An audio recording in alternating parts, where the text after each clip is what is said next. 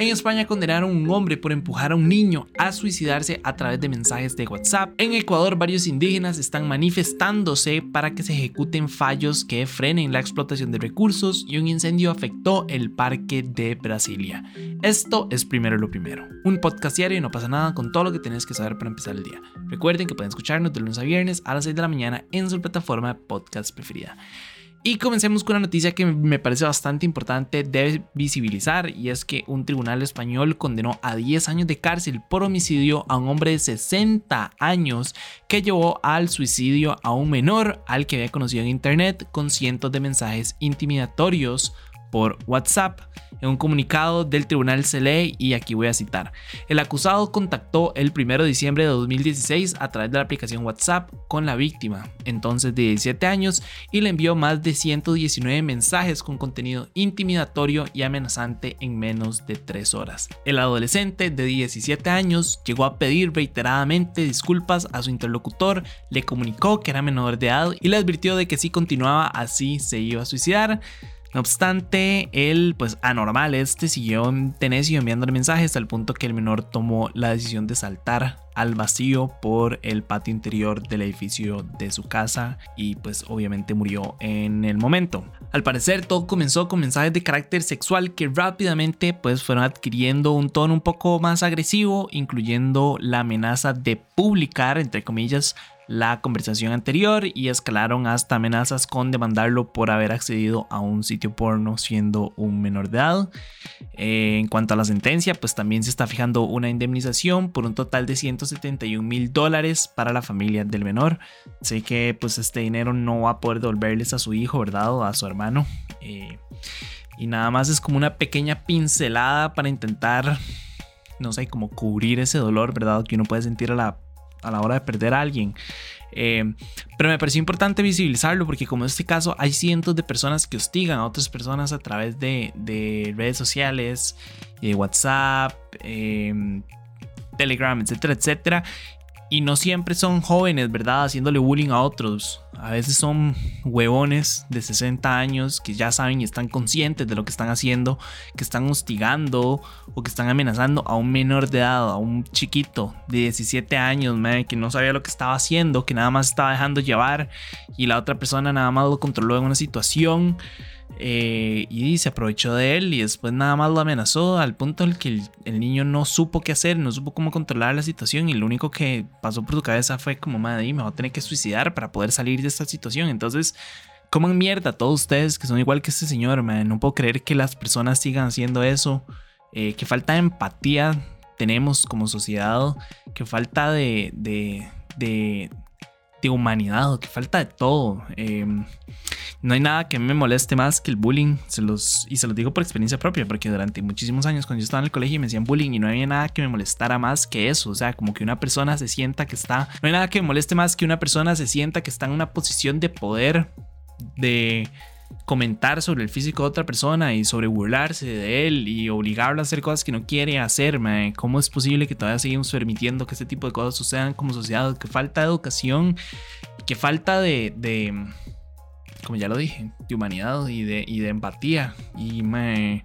O sea, no quiero decir que es culpa de los papás de estos muchachos, ¿verdad? Porque tampoco, a veces, sí, nada más son situaciones que son muy complicadas. Yo recuerdo mi bully del colegio, era porque la persona también estaba pasando por una situación muy complicada que no supo cómo manejar, ¿verdad? Y su forma de expresar ese dolor que estaba sintiendo fue pues haciéndome la vida miserable a mí. Fue como, me... ¿y yo qué le hice para merecerme este castigo por parte suya, porque usted tengo una vida miserable y no sirve que me la tenga que ser miserable a mí, ¿verdad?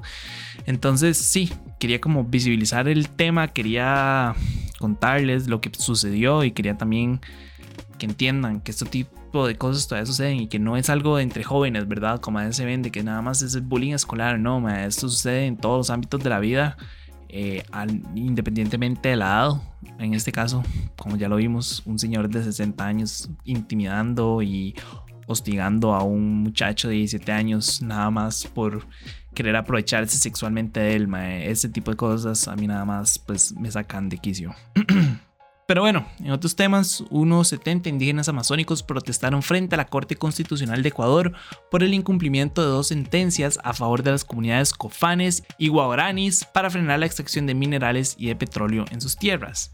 Ellos presentaron un recurso ante el tribunal con el fin de ordenar a las carteras de energía y ambiente el cumplimiento de fallos emitidos en 2018 y 2019, además de iniciar procesos disciplinarios y sancionadores contra autoridades de gobierno que han incumplido expresa y voluntariamente estas obligaciones.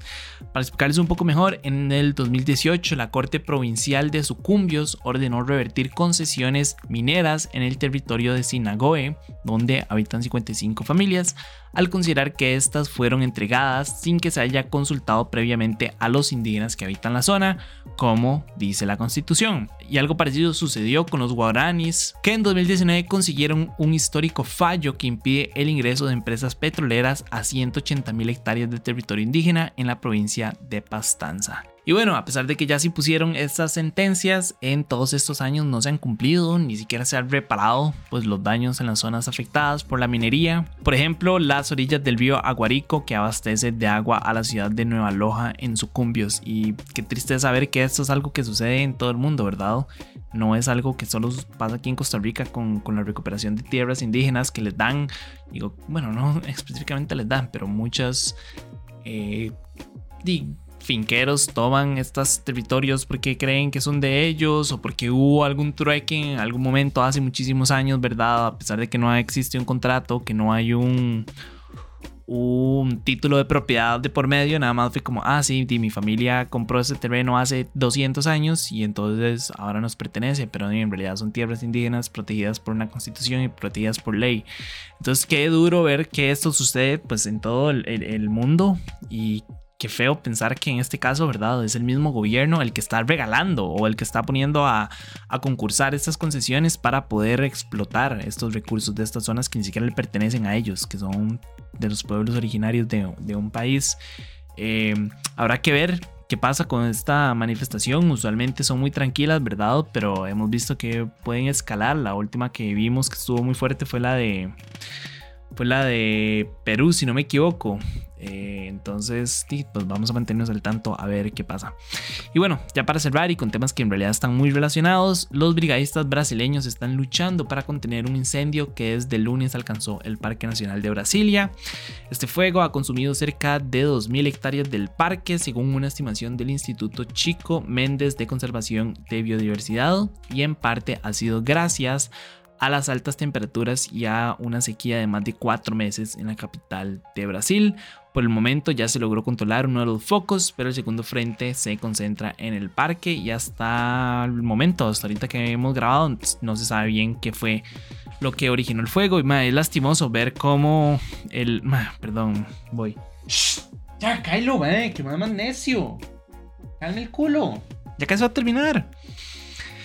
Y no, es lamentable ver cómo la Amazonía, si no se está quemando, la están deforestando, ¿verdad? Eh, entiendo por qué como seres humanos seguimos pensando que con esta idea que nos vendieron en el cole, porque me acuerdo perfectamente de mis profesores decir que, el, que el, la Tierra tiene recursos infinitos, ¿verdad? Y que el agua es infinita y que nunca se va a acabar. Y es como, realmente es infinita, realmente no se va a acabar.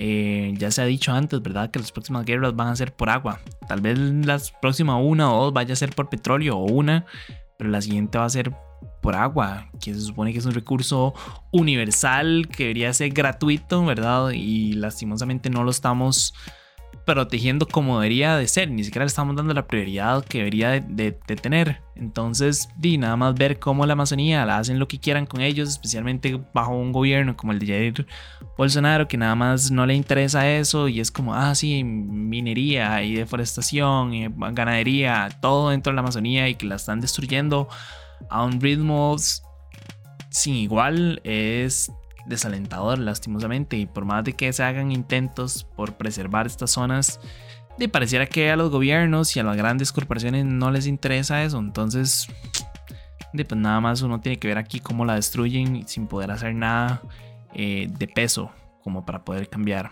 esa situación Pero bueno, eso fue todo por hoy. Su apoyo, si es posible, primero lo primero. Recuerden que pueden apoyarnos en patreon.com slash no pasa nada oficial. Y para seguir informándose, recuerden suscribirse a nuestro newsletter diario que pueden encontrar en nuestras redes. Como siempre, todos los links van a estar en la descripción.